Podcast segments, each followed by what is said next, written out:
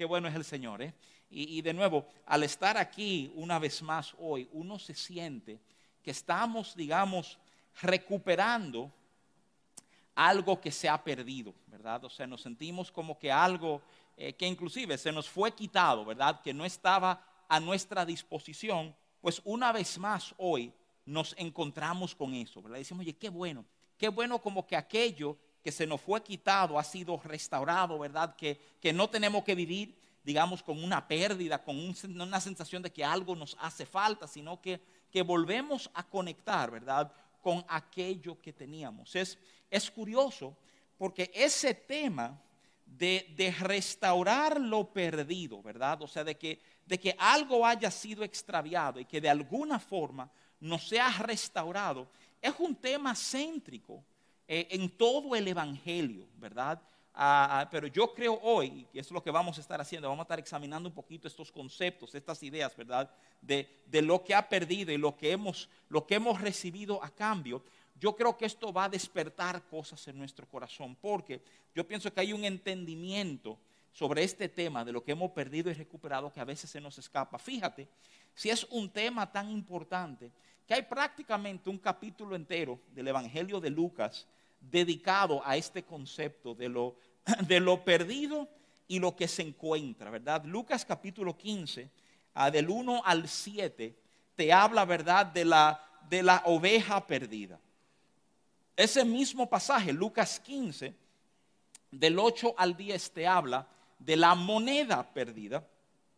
Y Lucas 15, del 11 al 32, te habla básicamente de un hijo perdido. Ahí está la historia, ¿verdad? Del, hijo pródigo eh, que se aleja de su casa.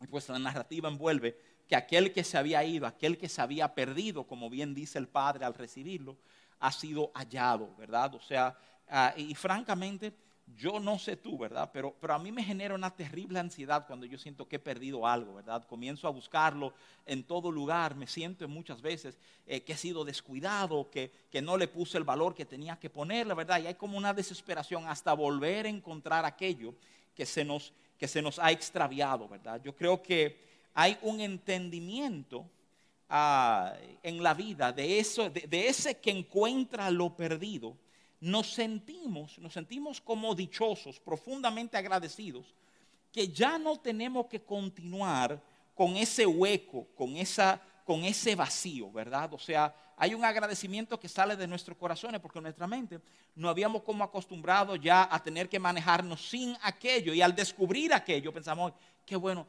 ya no nos hace falta, nos sentimos que nos vuelven a traer al nivel a donde estábamos, ¿verdad? Y, francamente eso, eso nos mueve a gratitud, ¿verdad? Yo quiero resaltarte algunos detalles de este proceso. y, quiero comenzar tomando, ¿verdad? O sea, eh, eh, la, parábola del, hijo pródigo que mencionamos en Lucas 15. De nuevo, quiero, quiero retratar esa sensación. O sea, eh, encontré lo perdido, pues entonces estoy a donde estaba escúchame por un momentito, o sea, eh, porque yo creo que es una idea, es una idea céntrica, no solamente en estos pasajes, sino una de esas verdades céntricas en el Evangelio. Yo quiero proponerte por un momentito que sentirnos cuando hayamos lo perdido, que estamos al mismo nivel, es, es, es como nos hemos acostumbrado a vivir, pero no es todo lo que implica ser hallado por Cristo, ¿verdad? O sea, y quiero, quiero retar tu entendimiento en eso. Mira, cuando tú te metes a manejar la historia ah, del, hijo pródigo, hay algunos detalles que valen la pena resaltar, ¿verdad? Con mucha precisión. Dice la Biblia en Lucas 15, del 17 al 19, esto es hablando del hijo. Dice, y volviendo en sí dijo, ¿cuántos jornaleros en casa de mi padre tienen abundancia de pan? Y yo aquí perezco de hambre me levantaré e iré a mi padre y le diré, Padre, he pecado contra el cielo y contra ti, ya no soy digno de ser llamado tu hijo, hazme como a uno de tus jornaleros. Yo quiero que tú entiendas exactamente lo que está pasando. Cuando el hijo vuelve en sí, deseando comerse el alimento de los cerdos que lo habían contratado para cuidar, el hijo en su plan, en su entendimiento, lo que él aspiraba era a llegar a casa de papá para por lo menos tener de comer. Yo, yo aspiro a ser recibido como un jornalero, como un obrero, como un empleado, ¿verdad? Porque, porque yo porto la conciencia, el entendimiento de lo que yo hice, de cómo yo me manejé. Y mi, mi aspiración, ¿verdad? A lo que yo anhelo es por lo menos saber que voy a poder comer. Y obviamente conocemos la narrativa, conocemos la historia, ¿verdad? El verso 22 de Lucas 15 nos da la reacción del padre. Y no me refiero solamente a que corrió hacia el hijo, que se echó sobre su cuello, que le besó, sino de manera muy particular al padre responder con anillo, con calzado y con vestido. La idea, la idea siendo, ¿verdad?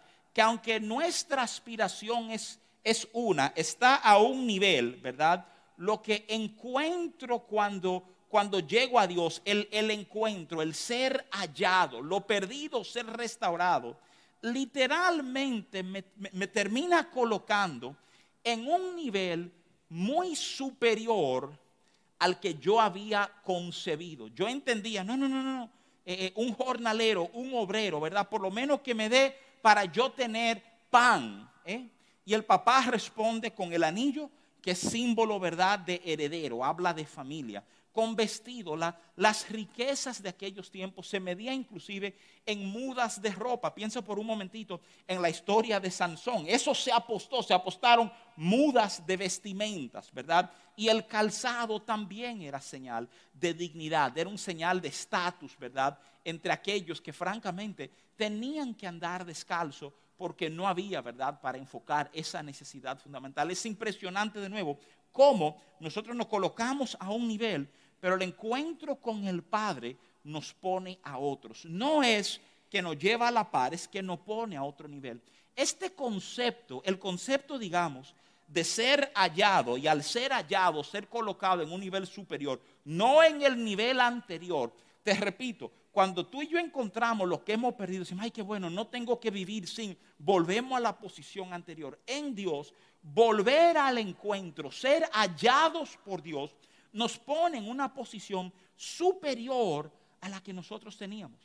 esto es un, un, pensar muy en lo profundo del corazón de Dios. Fíjate, aún en el Antiguo Testamento, tú tienes unas ilustraciones muy fuertes sobre esta realidad, muy fuertes de que, de que cuando algo se pierde, la manera de Dios restituir va mucho más allá del valor de aquello que se perdió. Fíjate, por ejemplo, Éxodo 22, verso 1, está hablando, digamos, de propiedades. Dice de manera muy precisa, cuando alguno hurtare buey u oveja, ¿eh? o sea, óyeme bien, estamos hablando de posesiones de animales. Si alguien hurtare buey u oveja y lo degollare o vendiere, por aquel buey pagará cinco bueyes y por aquella oveja cuatro ovejas. Yo quiero, yo quiero que tú entiendas que el concepto es que la pérdida que sufrimos en Dios, Dios termina transformándolo en un tipo de ganancia extraordinaria a favor nuestro, ¿verdad? Déjame decirte algo si por cada buey que tuvieran robado o cada ovejo tenían que devolverte cuatro o cinco veces, ¿verdad? El animal tomado, yo creo que muchísima gente hubieran vivido con los corrales abiertos, tú sabes, o sea, sin candados, con la idea de que ojalá me roben para que entonces me tengan que devolver mucho más de lo que yo tenía antes. Esto es una dinámica que uno ve una y otra vez en la Biblia. A un Job que vemos, ¿verdad?, que sufre, digamos, pérdida, su reencuentro con Dios, su trato con Dios resulta, lo dice el libro de Job, justamente en el último capítulo, resulta en Job ser bendecido al doble de lo que él había perdido antes de, ¿verdad? De esas, esas situaciones que se dieron con su vida. Y, y me interesa muchísimo poder como resaltarte ese entendimiento. La idea de que estando en Cristo, aún los momentos que lucen, los momentos que lucen de pérdida, los momentos que lucen de mal, ¿verdad? O sea, Dios se la ingenia para transformar temporadas de pérdida en temporadas de avance, temporadas de, de, adelanto, ¿verdad? En contraste a donde estábamos cuando comenzó todo el proceso. Yo quiero, yo quiero animar para que tu corazón pueda abrazar estas verdades. Muchos conocemos y he escuchado muchas enseñanzas basadas, ¿verdad? En lo que enseña el libro del profeta Ageo capítulo 2. El, el profeta Ageo es uno de esos profetas que tiene su periodo de ministerio en los tiempos, ¿verdad? Del retorno de la diáspora eh, a, lo que era Jerusalén, ¿verdad? Ahí hay varios libros en la Biblia, el libro de Esdras, el libro de Nehemías, ¿verdad? Eh, eh, que enfocan este periodo de tiempo.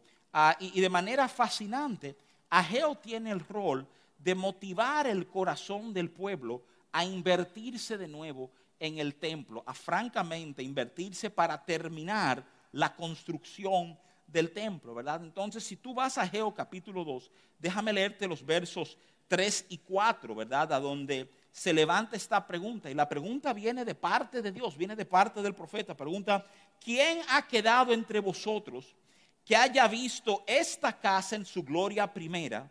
¿Y cómo la veis ahora? ¿No es ella como nada delante de vuestros ojos? Pues ahora, Zorrobabel, esfuérzate, dice Jehová. Esfuérzate también, Josué, hijo de Josadac, sumo sacerdote, y cobrad ánimo, pueblo todo de la tierra, dice Jehová, y trabajad, porque yo estoy con vosotros, dice Jehová de los ejércitos. Y en el verso 9 de Ageo 2, Dios hace esta declaración extraordinaria. Oye, la gloria postrera de esta casa será mayor que la primera, ha dicho Jehová de los ejércitos. Y daré paz en este lugar, dice Jehová de los ejércitos. Qué, qué momento tan extraordinario. O sea, eh, el pueblo ha durado unos 70 años en cautiverio. Y eso quiere decir que cuando se hace la pregunta, ¿cuáles de ustedes recuerdan, verdad? ¿Cuál era la gloria primera de este templo? Quienes levantan la mano, si acaso, son, son viejos. Son personas, ¿verdad? O sea, que, que vivieron la diáspora, que vivieron ese tiempo, digamos, de pérdida, ¿eh? y, que, y que al ver ahora la condición del templo, su aspiración es que el templo vuelva a tener el nivel de gloria, el nivel de relevancia, el nivel de importancia que tenía antes de Babilonia, antes de que fuéramos sitiados e invadidos y el templo prácticamente, ¿verdad? O sea, eh, desecrado y hecho nada por parte de los babilonios. O sea, lo que aspiramos es volver a donde estábamos, pero fíjate la respuesta de Dios no es meramente un llamado a darse cuenta de la condición del templo y darse cuenta que ustedes necesitan, ¿verdad? Llama a los líderes, enfoca a los líderes. Hay una tremenda enseñanza en eso, ¿verdad? Como líderes son necesarios, son instrumentos que Dios usa para hacer cumplir su propósito. Pero la realidad del caso es que dentro de este sacudir, este llamar, este llamado a atender el templo, se esconde esa promesa extraordinaria de que el fin de esto, entiéndase, la gloria postrera, lo que va a resultar, lo que va a terminar, va a ser mayor, mayor que la gloria inicial, mayor de la gloria de este lugar en los tiempos de Salomón, cuando venían inclusive, ¿verdad? Otros gobernantes de lejos a asombrarse de lo que Dios había hecho con ellos. O sea, aquí va a haber mayor gloria. Y lo que yo necesito que tú entiendas es que esto no es solamente un proceso de Dios, ¿verdad? En cuanto a bueyes, ovejas y edificios. O sea, no estamos hablando meramente de algo que Dios quiere hacer con cosas. Yo estoy convencido que esto es un retrato de lo que Dios quiere hacer con cada uno de nosotros, ¿verdad? El Antiguo Testamento, a donde estamos, aún estando, ¿verdad? Lejos, digamos, de gracia, nos ayuda a entender que la restauración en Dios no es meramente tema de una curita, de tapar el dolor que pasamos. Francamente, el trato de Dios, aún en medio de nuestra pérdida, resulta en un avance. Y esto es lo que yo quiero que tú consideres. O sea, resulta en un avance. ¿Tú sabes lo que eso quiere decir? Eso quiere decir que ahora mismito, óyeme, ahora mismo, hoy, tu periodo de dolor, tu periodo de pérdida, Dios no tiene el interés meramente de pasarte la mano y sanar o aliviar tu dolor, no. A través de eso que te está pasando, Dios tiene, escúchame bien, la capacidad y la intención de avanzarte, de adelantarte, de promoverte. Yo sé que eso nos suena, nos suena como muy extraño, ¿verdad? Pero espérate, o sea, ¿cómo, cómo que promoverme? Sí, sí, la razón de Dios promovernos a nosotros es porque la intención de Dios siempre ha sido promover su propósito. El propósito de Dios está ligado a nosotros, está ligado al rol de la iglesia, está ligado a que la iglesia avance, ¿verdad? En esta sociedad. Y me, me interesa que tú seas capaz de entender esta mañana que aún los momentos que otros podrán mirar y ver y decir, oh, frécome, pero mira lo que le ha pasado. Esa gente más nunca van a ser iguales, esa gente más nunca van a salir de esa situación, ¿verdad? Que nuestros corazones no se queden en la postura, en la idea, ¿verdad? De que, de que, bueno, pero ojalá llegáramos más o menos al nivel que estábamos antes que esto, sino que nuestros corazones sean capaces de abrazar la manera en que Dios hace las cosas. Que nuestros corazones sean capaces de abrazar la realidad de que, espérate, la gloria postrera, lo que viene atrás, va a ser mayor que lo que hubo. Y esto es lo que vamos a creer, esto es lo que vamos en nuestros corazones, ¿verdad? O sea, eh, abrazar con fuerza.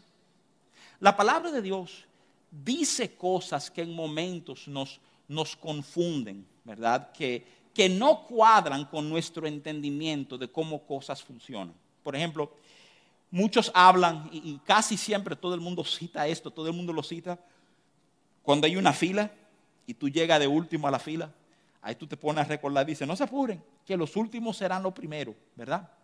Eh, y de alguna manera tratando de, de sacar algo de dignidad de la postura de estar atrás. Pero ¿qué sucede? ¿Qué sucede? Sucede que cada uno de nosotros viviendo, ¿verdad?, en este mundo con los pies sobre la tierra sabe que lo ideal es ser primero, porque si yo llego adelante, pues si yo estoy adelante, ya entonces yo estoy resuelto, ¿verdad? O sea, déjame, déjame ayudarte a entender.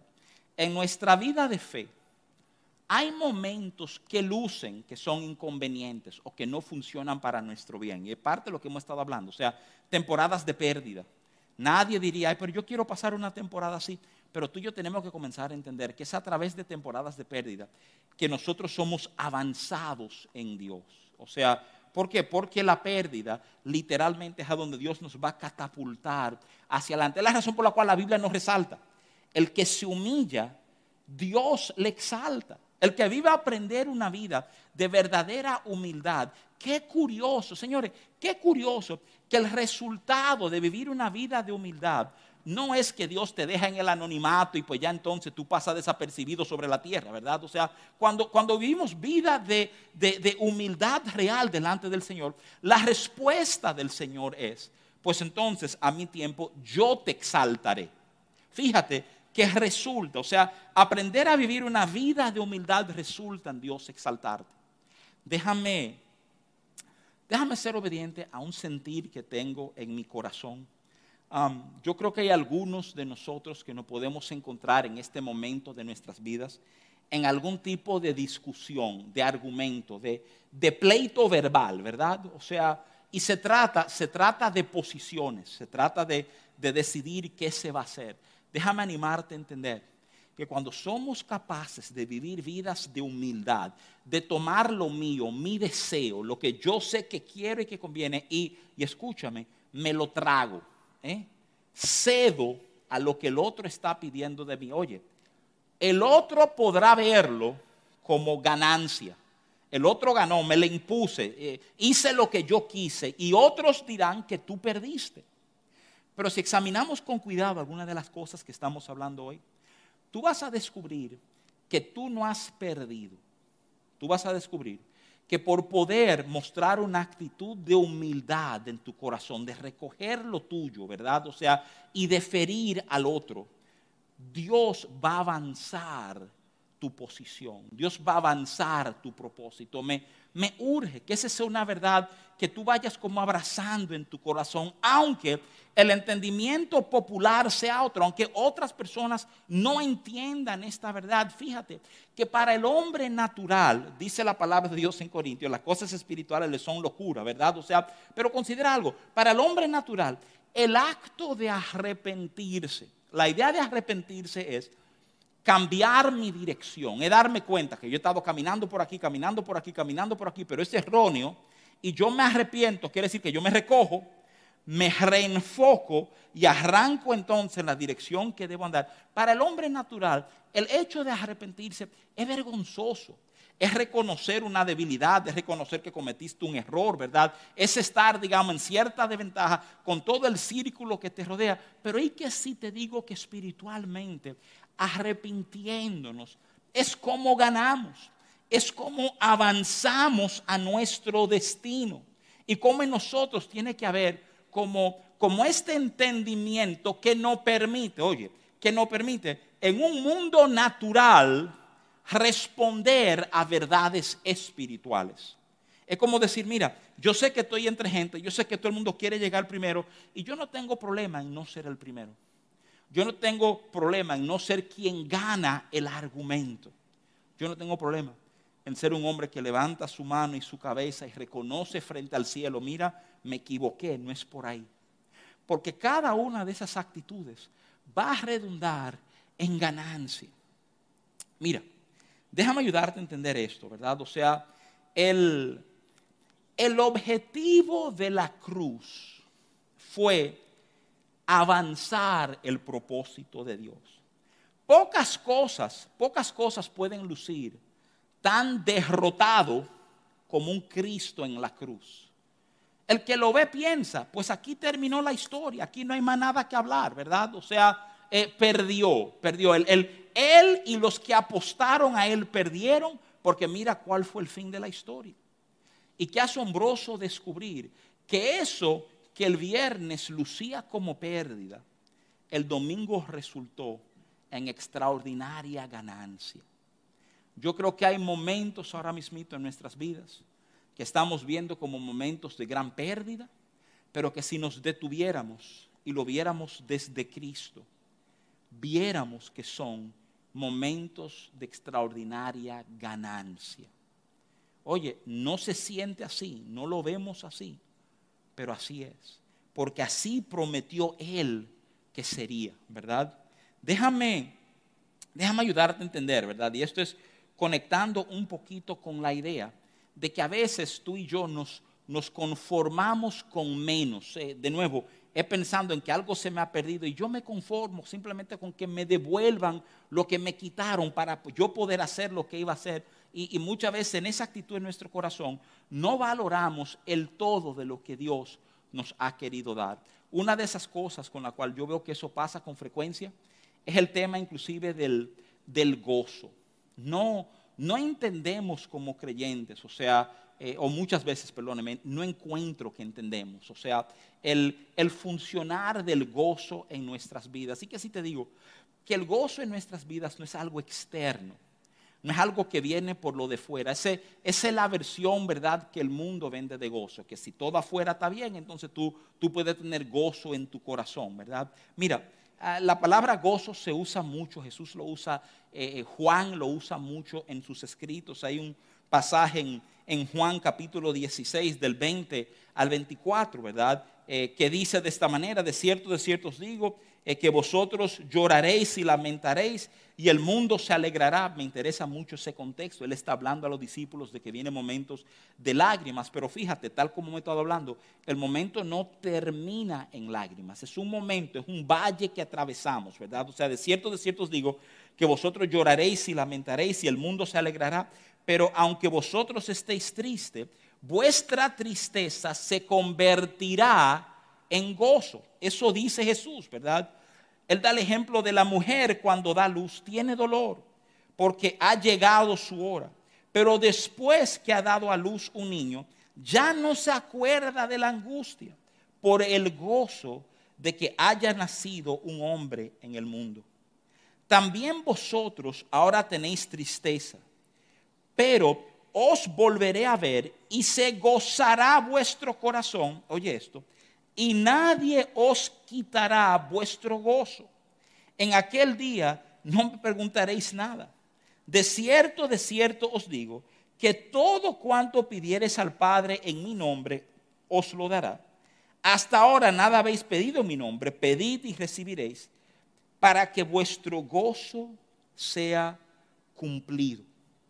Es impresionante el concepto. Lo que Jesús está tratando de explicar es cómo gozo funciona. A pesar de momentos, ¿verdad? De, eh, de que lloramos y lamentamos, ¿verdad? O sea, de que, de que haya tristeza en nosotros. Esto se convierte en gozo. Y el paralelo inmediato de la mujer cuando da a luz, ¿verdad? Él habla de un gozo que hay en nuestros corazones que nadie no podrá quitar. Y de hecho, Fíjate que aún el mover de Dios, todo el pasaje, ¿verdad? Del verso 24, cierra diciendo, para que vuestro gozo sea cumplido. Ese concepto de cumplido, ¿verdad? Es el vocablo griego plero, ¿verdad? Está ligado a nuestros conceptos de plenitud, eh, de, de absoluto, ¿verdad? Para que tu gozo sea absolutamente completo y no nos sea quitado jamás. Qué cosa impresionante. Qué cosa extraordinaria que lo que Jesús está enseñando en estos versos, estamos hablando de Juan 16, del 20 al 24 es, mira, mira qué cosa hay en Dios, qué sabiduría. No ignora que hay momentos de tristeza y de lágrimas. Pero, pero qué cosa extraordinaria saber que nosotros en lágrimas, nosotros en tristeza, y la obra de Dios es para movernos de ese lugar de tristeza, de ese lugar de lágrimas, a un lugar de gozo. No, no nos quedamos ahí. El libro de los Salmos inclusive nos alienta diciendo que el llanto, el lloro dura la noche, pero el gozo vendrá en la mañana. O sea, no, no nos quedamos ahí. De nuevo, fíjate, y por favor, que este entendimiento penetra lo profundo de nuestros corazones. Cuando estamos en momentos de tristeza, momentos de pérdida, daríamos lo que sea para volver a la postura anterior. Esto hemos estado mencionando a lo largo de este tiempo compartiendo. O sea, nuestro anhelo, nuestro entendimiento de que si nos dan lo que perdimos, volvemos al nivel anterior. Y yo quiero simplemente ayudarte a entender que en Dios no volvemos al nivel anterior, volvemos a niveles superiores. Fíjate que si este, este mensaje marca a Juan de tal manera que él va a repetir, si tú vas a la eh, primera epístola de Juan, capítulo 1, verso 4, él hablando de haber pasado tiempo con Jesús, él dice que él está escribiendo esto a sus destinatarios para que su gozo sea cumplido. Es el mismo concepto, ¿eh? Para que el gozo sea cumplido. El, el fin de Dios es promover un gozo enorme en nosotros con Él. Dice, pero ¿cómo va a ser? Eh, suena casi hedonista, ¿verdad? O sea, decir, que el, fin de Dios es producir gozo. Y escúchame, antes que esto te escandalice, tenemos pasajes en la Biblia, tenemos el libro de los Salmos que nos dice que lo que hay a la diestra de Dios son delicias para siempre, es un lugar de deleite, de gozo. Déjame proponerte algo. La razón por la cual te estoy hablando esto, compartiendo este mensaje contigo, es porque yo quiero que tú entiendas una extraordinaria verdad. Óyeme, John Piper comparte mucho este sentir en una, en una doctrina que él llama hedonismo cristiano. Y lo que, lo que comparte el hermano Piper, que le veo muchísima base bíblica, es el entendimiento de que Dios nunca es glorificado de la manera máxima que cuando nosotros hemos descubierto nuestro gozo en Él. Yo quiero que tú entiendas eso, digamos, con peso. Cuando yo he aprendido a gozar a Dios, lo que Dios hace por mí, lo que Dios está promoviendo en mi vida, en ese momento mi vida es una vida dedicada a la gloria de Dios. Es una vida plena, es una vida que otros ven y dicen, pero, pero que yo necesito ser parte, yo quiero vivir como él o ella vive. Es una vida que los eventos externos no determinan mi respuesta interna. Señores, este es el secreto. Pablo hablaba en Filipenses, él lo compartía como un misterio, así lo explicaba el apóstol Pablo. Él hablaba, ¿verdad? De haber aprendido a contentarse cualquiera que fuera su situación. Pablo había entendido que su gozo, ¿verdad? Y sí, Pablo liga las ideas de contentamiento y gozo. La palabra céntrica en Filipenses es gozo. E irónicamente, la palabra céntrica en una epístola escrita desde la prisión. Y el apóstol Pablo está repitiendo y martillando la realidad del gozo que existe, del gozo que me sostiene, del contentamiento que he encontrado, a pesar de vivir en circunstancias adversas. Una de las grandes cosas que vamos a ir descubriendo los que caminamos con Cristo, lo que, hemos vivido en esta relación extraordinaria con Él, es que tú te vas a encontrar en circunstancias desesperantes y tú vas a descubrir que por alguna razón tú no te sientes tan desesperado como los que te rodean. Y la razón va a ser ese Cristo que mora en ti. Tú vas a estar en lugares a donde la gente han perdido todo su gozo. Y tú te vas a dar cuenta que tú no te sientes exactamente como se sienten ellos. La diferencia va a ser ese Cristo que mora en ti. Déjame, déjame ir cerrando, metiéndote la idea, presentando la idea, ¿verdad? De que al ser hallados por Cristo, nuestra vida no fue meramente restaurada. La Biblia no enseña eso. La Biblia no enseña, me encontré con Jesús y Él sanó todo lo que yo era para yo seguir adelante. No, la Biblia textualmente enseña que me encontré con Cristo y ahora yo soy una criatura nueva. Todo es hecho nuevo. Esa es, esa es una noticia extraordinaria encontrarte con Jesús, óyeme, encontrarte con Jesús no te sana, no te repara, no te restaura. Encontrarte con Jesús te mata y saca un nuevo tú. Un tú, un tú enteramente distinto.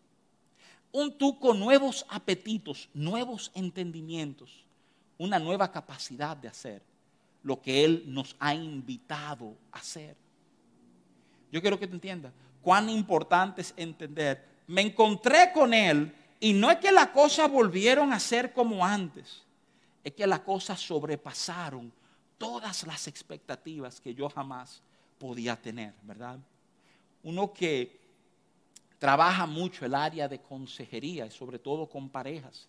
Tú encuentras muchas parejas que te dicen que su anhelo, su deseo es que las cosas vuelvan a ser como eran antes, ¿verdad? Amados, déjame invitarle a entender que eso de que las cosas vuelvan a ser como eran antes, ese es el entendimiento del hombre y de la mujer que no tienen la esperanza que Dios sabe colocar en el corazón. Óyeme, si cuando te roban un animal la ley establecía que había de devolverte de más, ¿no piensas tú que Dios quiere darte de más? Que tu matrimonio no debe volver a ser lo que era que va a ser algo infinitamente superior a lo que había antes de que Dios se envolviera en tu proceso. Tenemos que aprender a ser gente de fe, que no limitamos nuestro entendimiento. De nuevo, yo encuentro el ejemplo del hijo pródigo, ¿verdad? Tan, tan apropiado, tan correcto. Él viene con su entendimiento de lo que su padre debe darle. Yo lo que quiero es que tú me recibas como un jornalero, ¿eh? y el papá manda a buscar anillo, vestido, calzado, ¿eh? el papá no lo va a dejar al nivel que él entiende que él merece. Déjame explicarte algo. Ninguno de nosotros merecemos un nivel en Dios. Pero Dios no ha dado, óyeme, óyeme, la palabra de Dios enseña, no ha hecho coherederos con Cristo. La palabra de Dios afirma que hemos sido bendecidos con toda bendición espiritual. Dice que estamos sentados juntamente con Cristo en los lugares celestiales. Toda consideración, toda gracia, todo bien ya ha sido hablado y dispuesto sobre nosotros y no, no lo merecemos, pero así ha hecho Él. No conformaríamos como aquella mujer con flujo de sangre, decir, no, si tan solo tocara el borde de sus vestidos, como la mujer sirio-fenecia, con las migajas que caen de la mesa. ¿eh? Fíjense, amados hermanos, el corazón, la mentalidad de Dios no es que tú vivas tocando el borde de sus vestidos, es que tú te sientes a la mesa con Él. No es que tú comas de las migajas que caen de la mesa, es que tú entiendas que tú has sido convocado a esta cena. Es más, si te soy muy franco y queremos entrar en la profundidad de este concepto, la boda que la Biblia pinta en el libro de Apocalipsis, la, la, cena de la boda de Cordero, ¿verdad? O sea, esa cena que nos presenta la Biblia, tú y yo no somos meramente invitados, tú y yo somos la novia. La iglesia es la novia, es un lugar de honor, de honra. Y yo no estoy hablando de todo esto para que uno viva con un entendimiento, ah, pues yo soy la novia, yo soy superior y todo el mundo se debe a mí. No. De nuevo, fíjate la sabiduría que hay en Dios, que son posturas de humildad las que nos promueven y avanzan. Hay una realidad de entender, y, y, lo digo para guardar tu corazón, lo digo inclusive para ensanchar tu concepto de lo que gozo es. Gozo es tener a la persona de Cristo. Gozo es lo que te va a permitir atravesar cada valle y cada circunstancia que se ha puesto delante de ti. En el libro de Nehemías, ¿verdad? O sea, nosotros venimos a descubrir en el libro de Nehemías capítulo 8, verso 10, dice, luego les dijo, id, comed grosura y bebed vino dulce y enviad porciones a los que no tienen nada preparado, porque día santo es a nuestro Señor. Oye esto, oye, oye, oye esto. No os entristezcáis, porque el gozo de Jehová es vuestra fuerza. Fíjate, o sea, el tema de gozo está contrapuesto a la tristeza que experimentan en un momento. Me atrevo a decir, si conoce la narrativa de Nehemías, que no era solamente tristeza, era temor por las amenazas de enemigos que se estaban moviendo en contra de ellos. Y el antídoto es el gozo del Señor. La palabra de Dios nos enseña a nosotros en Hebreos 12:2, puesto los ojos en Jesús, el autor y consumador de la fe, el cual por el gozo puesto delante de él sufrió la cruz. El gozo nos permite, oye esto, que menospreciemos el oprobio y se sentó a la diestra del trono de Dios. Esto nos, nos enseña la palabra de Dios. Dios no simplemente nos encontró, y no te equivoques, para serte muy franco, tú no lo encontraste a Él, Él te encontró a ti. Y la razón es muy simple, Dios nunca se había perdido, tú y yo sí, ¿verdad? Si acaso hubiera confusión en tu entendimiento, los perdidos éramos tú y yo. Nos, nos encontró. Y al encontrarnos deposita un gozo en nuestras vidas. Y este gozo este gozo tú y yo tenemos que aprender, oye, porque te va a sonar un poquito extraño, tú y yo tenemos que aprender a defender ese gozo celosamente. A no dejar que nada quite mi gozo. Yo entender que en la vida van a pasar momentos y van a venir valles y, y mi gozo, yo enfocar gozo, entender el gozo que Él me ha dado. Esa es la fuerza de Dios misma en mí. De ahí me voy a alimentar para atravesar aún los momentos difíciles que encontremos. Quiero animarte, amado hermano animarte a entender que hemos sido hallados por Él. Se encontró lo perdido. De nuevo, volver al local no hace sentir que hemos recuperado lo perdido. No, no, no, no, no. Porque cuando recuperamos algo en Dios, recuperamos, conseguimos mucho más de lo que había antes. Simplemente quiero cerrar este tiempo citando un verso que hemos usado con frecuencia aquí en Palabras de Vida. Efesios 3:20, que nos dice a nosotros y aquel que es poderoso para hacer todas las cosas, mucho más abundantemente de lo que pedimos o entendemos, según el poder que actúa en nosotros. Qué descripción extraordinaria de Dios. ¿eh? Qué, qué, qué cosa tan linda que el apóstol Pablo cierra esta oración afirmando que Dios es aquel que hace las cosas más abundantemente de lo que pedimos o de lo que entendemos. Que ¿qué dos grupos, verdad, tan particulares coge este verso para resaltar? Cuando, cuando pienso en pedir, y déjame serte muy transparente, pienso mucho en mis hijos, ¿verdad? Ayer mismo se desató una pedidera en casa, cosas que quieren, que quieren hacer y quieren y quieren y quieren y quieren. Y uno como papá que maneja, ¿verdad? Digamos, la realidad, los límites, la capacidad de que tenemos, tú no quieres decirle a los muchachos que sí, ¿verdad? algo que tú sabes que tú no puedes, ¿verdad? Pero qué impresionante ser sometido a ese bombardeo de una pedidera, pedidera, pedidera, pedidera. ¿eh? El otro lado bien frustrante es lo que entendemos. Fíjate el entendimiento del hijo pródigo. Yo merezco esto. lo que este pasaje nos dice es que le servimos un Dios capaz de hacer mucho más allá de lo que pedimos o entendemos. Considera eso por un momento. Más allá de lo que pedimos o entendemos. Tú no puedes pedir lo suficiente para que Dios te mire y te diga, muchacho, pero cógelo suave, que ya no, no llego hasta ahí. Tú no puedes lograr eso. Y si tu entendimiento ha dicho que tú mereces 100, tú todavía has quedado corto de lo que Él es capaz de hacer. Quiero ayudarte a entender que ese es el retrato de Dios que tú y yo debemos portar en nuestros corazones. Este entendimiento de Él hace más abundantemente de lo que nosotros pedimos o entendemos. Y la realidad siendo que aun en mis momentos de pérdida, tú verás que cuando Dios restaure este tiempo, lo que Dios va a restaurar va a ser mucho más de lo que yo jamás pude haber pedido o entendido que se, me debía por lo que yo he pasado, ¿verdad?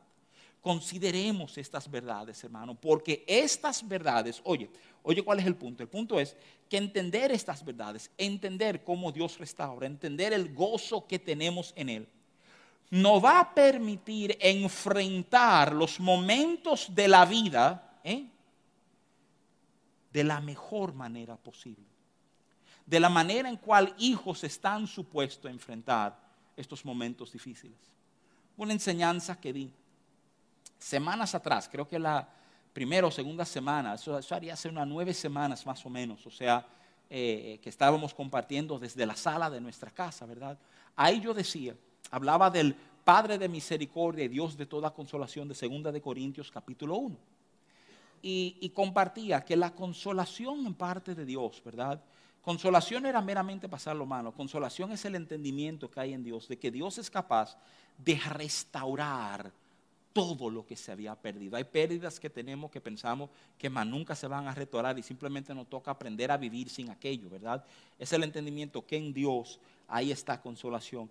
Gozo y esperanza es lo que se nos ha sido dado mientras esperamos la manifestación de la consolación de Dios en nuestras vidas. Déjame, déjame ayudarte a entender, amado hermano, que así es que como creyentes somos llamados a atravesar nuestros momentos de lágrimas.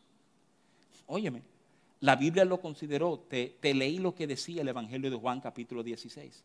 Hablaba de momentos de tristeza, hablaba de lágrimas, esos instantes a donde el mundo entiende que hemos perdido.